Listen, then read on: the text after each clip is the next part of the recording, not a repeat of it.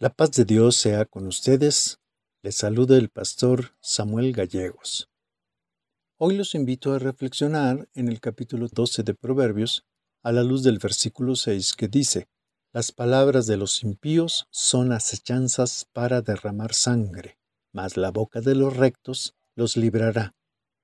Como podemos darnos cuenta, el versículo habla de la palabra dicha con cierta intención y de su resultado correspondiente.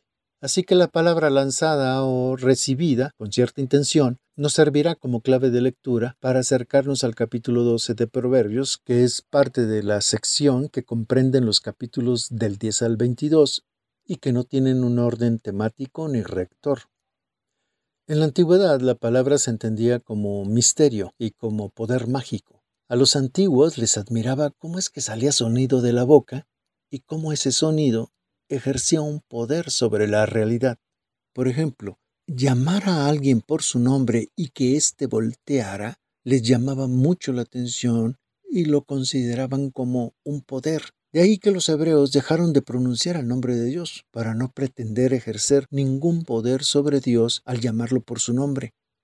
La palabra también se consideraba que podía causar caos o podía crear orden. Es la palabra de Dios la que crea el mundo y va poniendo orden a lo largo de los días de la creación. En la actualidad, si bien es cierto que la palabra sigue siendo vital en la comunicación del ser humano, está siendo afectada por el fenómeno de la virtualidad, que hace de la palabra un meme, un emoji, un hashtag, en fin, una simplificación y sintetización de la comunicación. Algunos dicen que se está deteriorando nuestra capacidad de diálogo porque lo que buscamos es viralizar un mensaje más que argumentarlo. Sin embargo, aun cuando ha habido una diferente perspectiva sobre la comprensión de la palabra, sigue siendo verdad que con ella creamos continuamente realidades en nuestra vida, aun cuando muchas veces no pensamos en lo que decimos ni cómo lo decimos. En el capítulo 12, los proverbios iniciales son en sí mismos palabras que evocan ideas ya dichas en capítulos anteriores. Pero en este capítulo se actualizan para seguir desafiando al lector y al oyente a buscar la sabiduría en vez de ir tras la necedad y así confirmar la intervención misma de Dios en los eventos de la realidad como palabra las sentencias que componen el capítulo 12 son declaraciones de que la justicia y la impiedad tienen su recompensa y tienen observaciones sobre cómo es la vida y a las que hay que considerar con seriedad. Incluso las palabras usadas crean imágenes. Por ejemplo, hablando de mujeres, dice que son el poder de su esposo, como si ellas fueran la simbólica corona de un rey que da fe a ese poder mientras que hay otras que son como la polilla, que carcome los huesos del marido hasta derrumbarlo y dejarlo destruido. También dice que hay justos que crean maquinarias de pensamientos diseñados para ayudar a la rectitud, mientras que hay malvados que hacen nudos complicados y astutos con los sucesos y las vidas de los demás para conseguir engañar. En Proverbios estamos entonces ante palabras que nos advierten de las palabras verdaderas y de las falsas. Y en efecto, hay un cierto predominio en este capítulo 12 del efecto de contraste de las palabras buenas y las malas. Es muy sugerente y aleccionador el versículo 17 que en hebreo dice que el que respira fidelidad habla justicia. Más que respirar oxígeno, el sabio se mueve en una atmósfera de autenticidad, en donde lo que le importa es inhalar vida verdadera, respirar el aire lleno de consejos para exhalar palabras de vida a quienes lo escuchan. Así en el capítulo 12 de Proverbios nos hace ver las atmósferas que crean las palabras nos advierte de la codicia envidiosa que es capaz de usar palabras para competir deslealmente, para quitar a otros de su negocio y hasta para obtener ganancias a costa de esa pérdida. Palabras destructivas que se mezclan en pasiones egoístas que destruyen la confianza y la paz. También nos advierte contra los trucos del discurso engañoso que usa lenguajes sutiles para vendernos ideas, productos o ilusiones usando exageraciones en su valoración, descripciones coloreadas, ocultamiento de errores y fallas. Todas estas trampas del lenguaje tienen detrás de ellas a personas deshonestas que presumen de ser astutas y que lo que hablan les parece correcto a sus propios ojos y que usan como llave manipuladora la frase constante vale la pena. Por eso es relevante lo que dice el versículo 6 de Proverbios 12.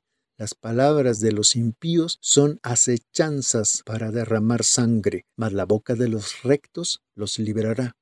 Estas palabras son una advertencia a considerar que aunque las palabras pueden parecernos mágicas, poderosas, atractivas, no necesariamente son sabias. Pueden estar saliendo de la boca de personas que se dedican a hacer el mal, que buscan hacer daño, que precisamente acechan o hacen emboscadas.